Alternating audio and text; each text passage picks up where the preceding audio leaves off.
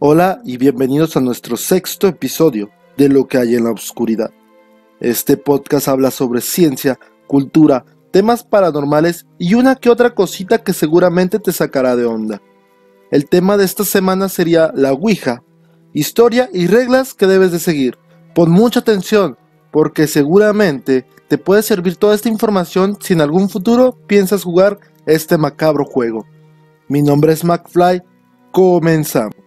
Día tras día existen muchas historias donde personas juegan este juego y salen mal. También hay muchas películas donde esta es la principal partícipe de todos los sucesos maquiavélicos que le suceden a los espectadores. También en Internet existen muchas historias donde entes maquiavélicos se presentan a base de este juego. Pero ¿qué pasaría si yo te digo que todo comienza en el año de 1948, en un tranquilo pueblo llamado Hidesville, en el condado de Nueva York? Ahí, dos hermanas, las cuales serían Kate y Margaret Fox, encontraron el contacto con el espíritu de un vendedor ambulante, muerto en extrañas circunstancias años atrás. Pronto, la noticia se expandió por toda América y parte de Europa. Este sería conocido como el nacimiento del espiritismo moderno, ya que todos deseaban establecer comunicación con los muertos. Aquí, las organizaciones espiritistas salían a la luz, y los mediums eran llamados puertas con el más allá. También estos eran solicitados para realizar sesiones espiritistas. Estos individuos actuaban como intermediarios entre los espíritus y los seres humanos. Estos, a su vez, inventaban gran variedad de maneras interesantes para contactar con el mundo de los muertos. Una de estas sería la tan famosa mesa que se movía. El medium y los partícipes de la sesión posaban sus dedos ligeramente sobre la mesa y esperaban el contacto espiritual. De repente, la mesa se inclinaba y movía, dando golpes en el suelo tantas veces como la letra del alfabeto quisiera comunicar. De esta manera, la misteriosa fuerza que movía la mesa iba deletreando las palabras una a uno. Otra técnica más silenciosa sería la escritura automática, en donde el medium se concentraba para mantener el contacto con el lápiz y el más allá, y cuando se producía, éste empezaba a escribir en el papel de forma descontrolada, mostrando mensajes.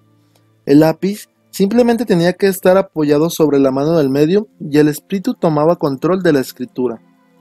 Una variante más ingeniosa, pero con el tiempo menos utilizada, constaba de colocar en la base de una pequeña plancha de madera en forma de corazón dos suaves rotadores en la parte más ancha y un lápiz en la punta que sería la tercera patita, permitiendo rotar la plancheta y escribir el mensaje sobre una hoja de papel pero la escritura con la plancheta era un desafío. Apenas se mantenía el instrumento centrado en el papel el suficiente tiempo como para conseguir un mensaje descifrable. Por eso, muchos mediums preferirían transmitir la voz del otro mundo mediante un estado alterado de conciencia, es decir, estos entraban en trance, y así fueron surgiendo diferentes instrumentos para el contacto espiritista. Aunque la mayoría carecían de eficacia, y por el contrario sobraba imaginación. A pesar de ello, las empresas de juguete aprovecharon su oportunidad para lanzarlos al mercado alcanzando gran popularidad en América y Europa. Hasta el punto que en 1886 un nuevo tablero con letras en el alfabeto y números dejó a todos los demás en segundo plano. Invadiendo todos los kioscos, se hablaba de el tablero. En estos días, un diario de California publicó un artículo que decía algo así. Nuevas tablas. Un tablero que habla misteriosamente. No hay ningún nombre para definirla, pero he visto y oído algunas cosas sorprendentes. Cosas que se escapan a la comprensión humana. Pero, ¿qué es el tablero? El tablero puede ser rectangular de unos 18 por 20 pulgadas. En él está inscrito un sí y un no para iniciar la conversación. Puede hacerlo cualquiera, toma el tablero sobre su regazo y otra persona del mismo modo se sienta delante de usted y ambos colocan sobre el indicador el pulgar y el índice de sus manos en cada una de las esquinas. Entonces se realiza la primera pregunta. ¿Alguien quiere hablar con nosotros? De pronto, Usted piensa que la otra persona está moviendo el indicador, la otra persona piensa que es usted, pero mientras el indicador se mueve titubeante hacia el sí o hacia el no, entonces usted va decidiendo hacer preguntas y las respuestas van mostrándose letra por letra una detrás de la otra. Era asombroso, su fama corrió como la pólvora por toda América y Europa. El nuevo tablero era simple de hacer, no requería ninguna habilidad especial de los participantes, y cuando el indicador se movía por sí mismo, era fascinante. No importaba lo que dijeran, el hecho era misterioso por sí solo y lleno de encanto. Pero fue Charles quien lo llamó Ouija. El origen de su nombre no se sabe muy bien. Se ha dicho que posiblemente venga de una antigua palabra egipcia que significa buena suerte, pero es más probable que venga del nombre de la ciudad marroquín Otja. Aunque Guillermo Foy sería quien pasaría la historia como el padre de la tabla Ouija.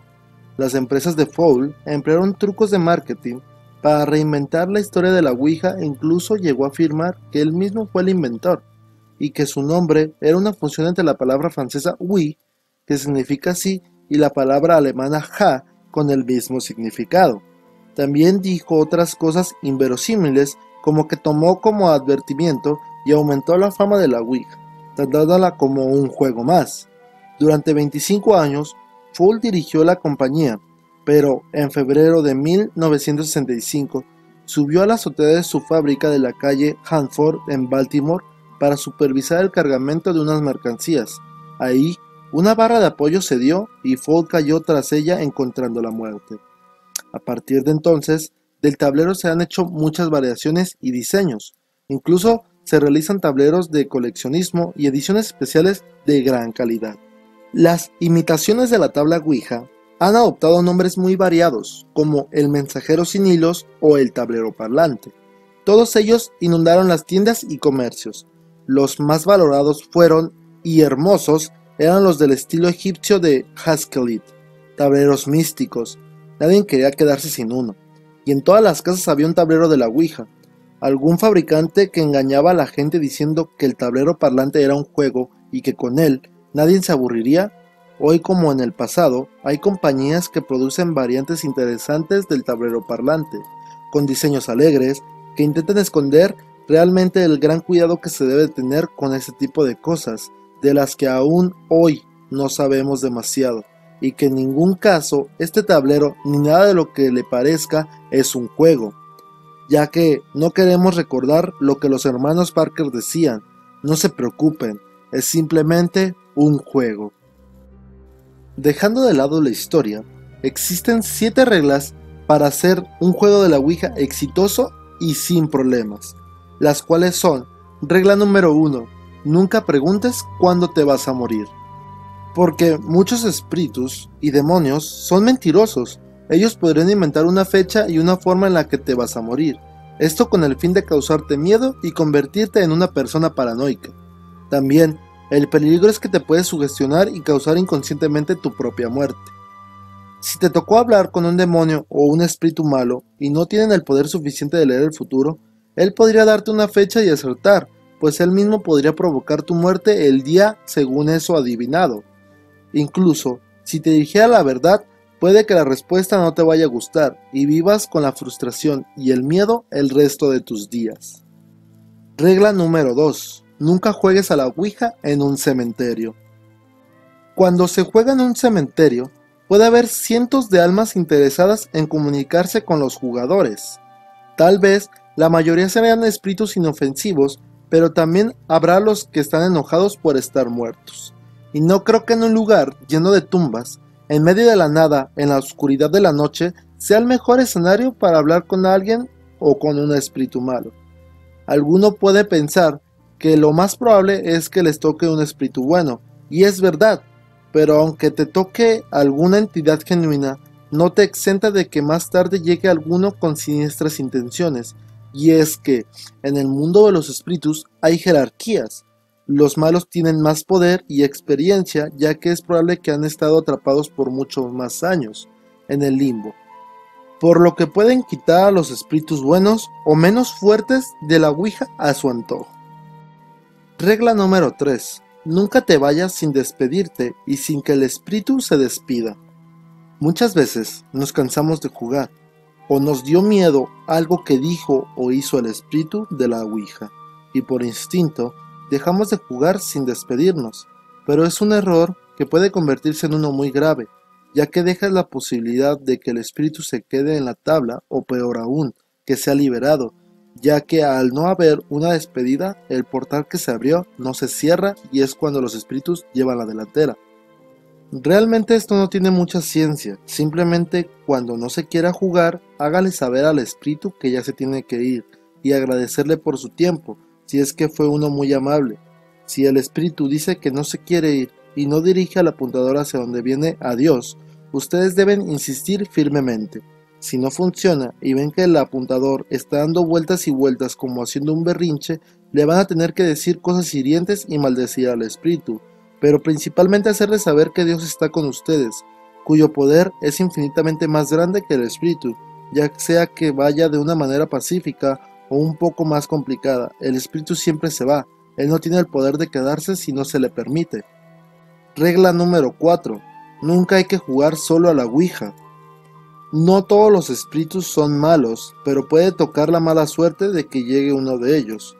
Aún así, aunque ellos tengan deseo de poseerte, no lo pueden hacer de buenas a primeras. No es fácil ser poseído, pero sí es posible.